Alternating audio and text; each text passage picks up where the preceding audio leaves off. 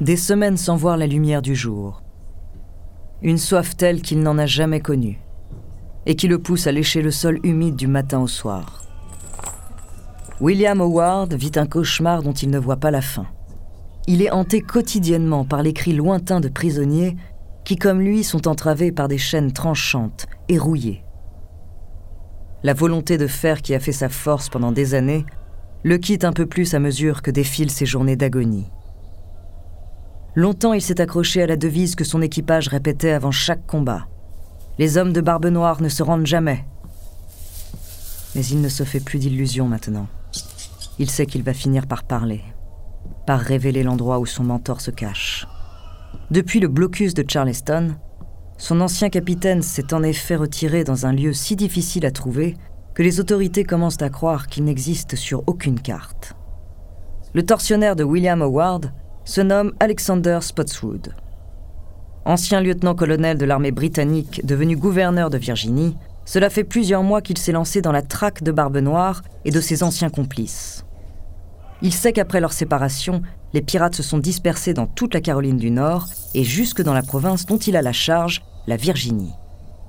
Mais pour Spotswood, il est évident qu'une fois leur pactole dilapidé, les anciens compagnons s'uniront de nouveau pour reprendre la mer. Ce n'est plus qu'une question de temps. En tant que gouverneur, il est de son devoir de protéger la couronne contre tous ses ennemis de l'extérieur comme de l'intérieur. Pour autant, l'ancien officier n'a pas l'intention de faire aux pirates le cadeau d'un procès.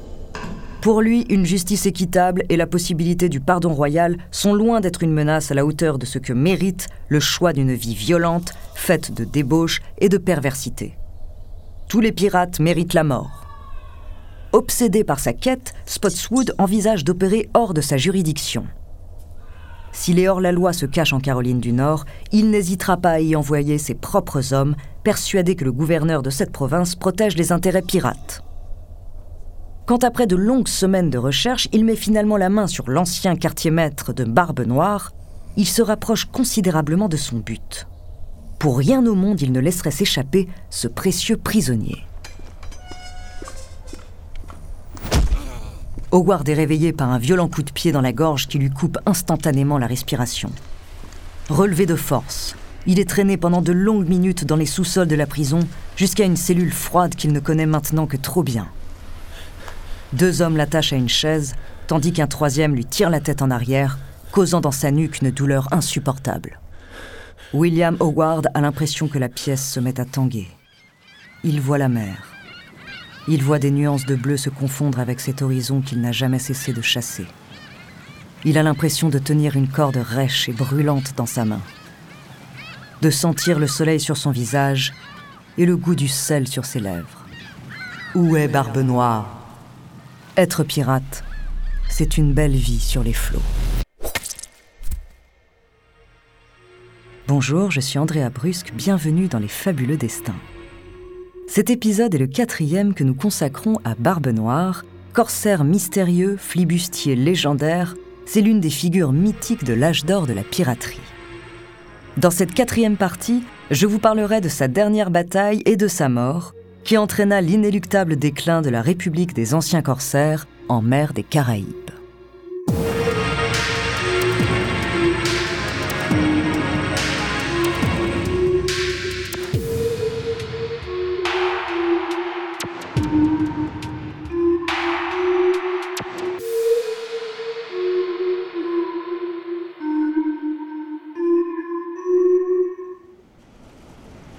Deux sloops rapides fondent vers l'île d'Ocracoquet sous un ciel menaçant. Le lieutenant Robert Ménard peut voir les plages d'argent qui l'attendent. Il les fixe avec une extrême concentration, la main droite crispée sur le pommeau de son épée. Cet officier de 35 ans, très ambitieux, s'est vu confier par le gouverneur de Virginie, Alexander Spotswood, la charge de tuer Barbe Noire et de mettre fin à la terreur qu'il fait régner dans les Caraïbes depuis deux ans. Pour Ménard, qui ne possède pas de protecteur dans l'armée ni de relations dans l'aristocratie, c'est une opportunité inespérée d'obtenir la promotion qui lui échappe, celle qui ferait de lui l'homme accompli, le militaire admiré qu'il a toujours souhaité devenir. Ordonnant que le drapeau britannique soit déployé en haut des mâts, l'officier songe que tout autre résultat qu'une écrasante victoire est inenvisageable. il se sent prêt à donner sa vie pour elle. Bien que ces hommes soient épuisés par le voyage qu'ils ont fait depuis la Caroline du Nord, Ménard ne peut leur permettre de leur accorder quelques repos. Barbe Noire change trop régulièrement de cachette et peut à tout instant leur filer entre les doigts. Grâce au travail de son unité de reconnaissance, le lieutenant sait que l'équipage des pirates n'est pas au complet. Ces hommes bénéficieront de l'avantage du nombre. Ménard veut à tout prix éviter d'affronter Barbe Noire sur la mer.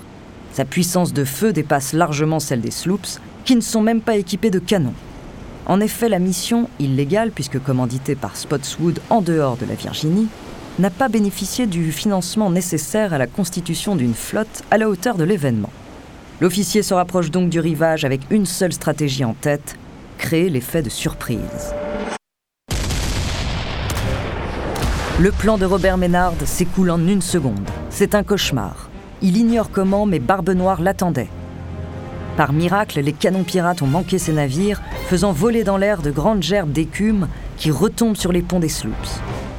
Tandis que les pièces d'artillerie sont rechargées, les vaisseaux du lieutenant ont tout juste le temps de se placer dans l'angle mort de l'ennemi. La bataille décisive commence. Soudain, l'officier britannique entend un bruit sourd, comme un violent choc étouffé par la mer. Les deux sloops, à quelques dizaines de mètres l'un de l'autre, tanguent dangereusement puis s'immobilisent sur l'eau. Pour les soldats de la couronne, la situation ne peut être plus désespérée. Leurs deux vaisseaux qui naviguaient trop près du rivage viennent de s'échouer sur un banc de sable et se trouvent maintenant à la merci des pirates qui peuvent prendre le temps de les ajuster. Le deuxième sloop de Ménard est pulvérisé par une salve aussi précise que dévastatrice. La coque est immédiatement fracturée tandis qu'une dizaine d'hommes meurent sur le coup. D'autres, mortellement blessés, se noient dans des cris de panique abominables sans que personne ne puisse les secourir. Les Anglais ne sont maintenant plus en supériorité numérique. Barbe Noire commet alors une première erreur. Dans un excès de confiance qui ne lui ressemble pas, il décide d'aborder le navire de Ménard pour lancer son équipage dans un corps à corps sanglant. Sur son visage, on peut lire la colère qui le consume et toute la rage qui l'anime d'avoir été retrouvé par les autorités. Aujourd'hui, il n'est pas question qu'un seul de ses opposants survive. Mais Barbe Noire sous-estime son ennemi. Il ne se doute pas que Ménard, caché par la fumée causée par les tirs des canons, prépare à la hâte sur son navire une résistance particulièrement efficace et mortelle. Avant de continuer cet épisode, nous voulions vous remercier pour votre écoute. Si vous voulez continuer de nous soutenir, abonnez-vous à la chaîne Bababam Plus sur Apple Podcast. Cela vous permettra une écoute sans interruption.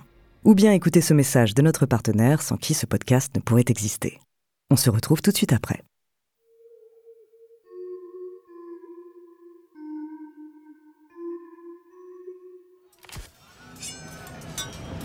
Les lames effilées sont prêtes, les grappins déchirent le bois trempé, les cordes se tendent.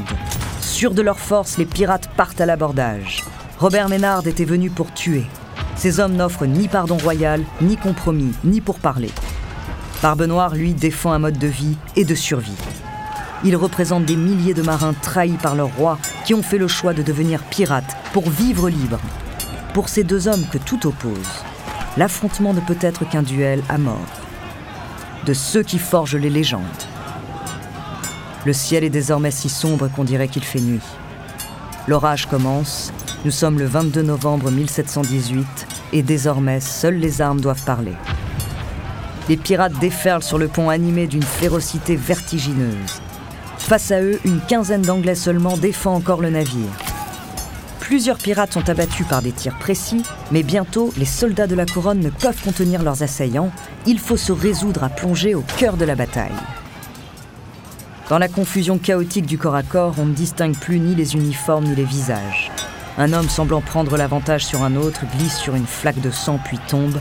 Son crâne est immédiatement fracassé par une crosse de fusil. Chaque combattant lutte pour sa vie avec un épouvantable acharnement. Indécise pendant de longues minutes, la bataille tourne finalement à l'avantage des pirates. Une fois de plus, Barbe Noire a survécu. Quand il se redresse au milieu du carnage, son sourire de fauve ferait fuir les plus courageux des soldats. À regarder ses yeux, on peut le croire possédé par une force venue des ténèbres. Face à ces hommes, le capitaine lève son sabre au-dessus de sa tête en signe de victoire. La légende dirait-elle vrai?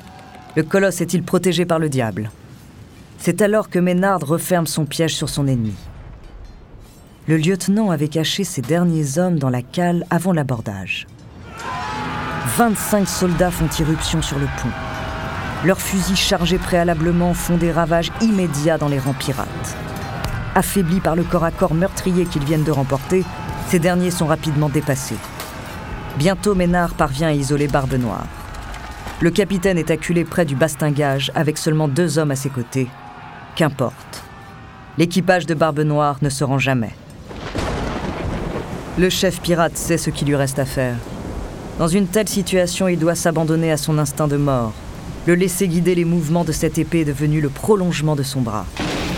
Déchaîné par une folie furieuse, il se jette sur Ménard. Les deux adversaires roulent dans un nuage de fumée. Quand ils en émergent, désarmés, ils se battent à main nue, avec une férocité primitive. Impossible de dire lequel des deux prend l'avantage. Jusqu'à ce que, tombant au sol, Barbe Noire ne ramasse un pistolet. Il le pointe vers Ménard, puis s'immobilise. Une baïonnette vient de lui trancher la gorge. Le capitaine le plus puissant de l'histoire des Caraïbes meurt sur le coup.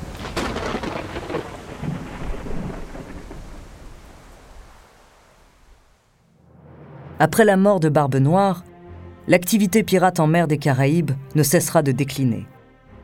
À la fin de l'année 1719, la République des anciens corsaires ne sera plus. Elle n'aura existé que cinq ans. Pourtant, un siècle plus tard, quand le roman L'île au trésor de Robert Louis Stevenson connaît un immense succès, il enracine l'univers pirate dans l'imaginaire collectif. Depuis, leurs histoires et leurs légendes fascinent le monde entier. Au XXIe siècle, le succès historique de la franchise Pirates des Caraïbes relance encore l'intérêt des spectateurs pour les aventures des anciens corsaires. Du manga culte One Piece au jeu vidéo Assassin's Creed, des livres d'histoire aux films et romans qui lui sont consacrés, Barbe Noire reste encore à ce jour le pirate le plus légendaire ayant existé.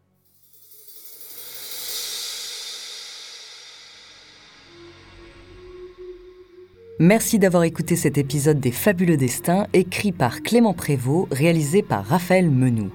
La semaine prochaine, je vous parlerai de Narcisse Pelletier, un jeune mousse français qui a passé 17 ans au sein d'une tribu aborigène.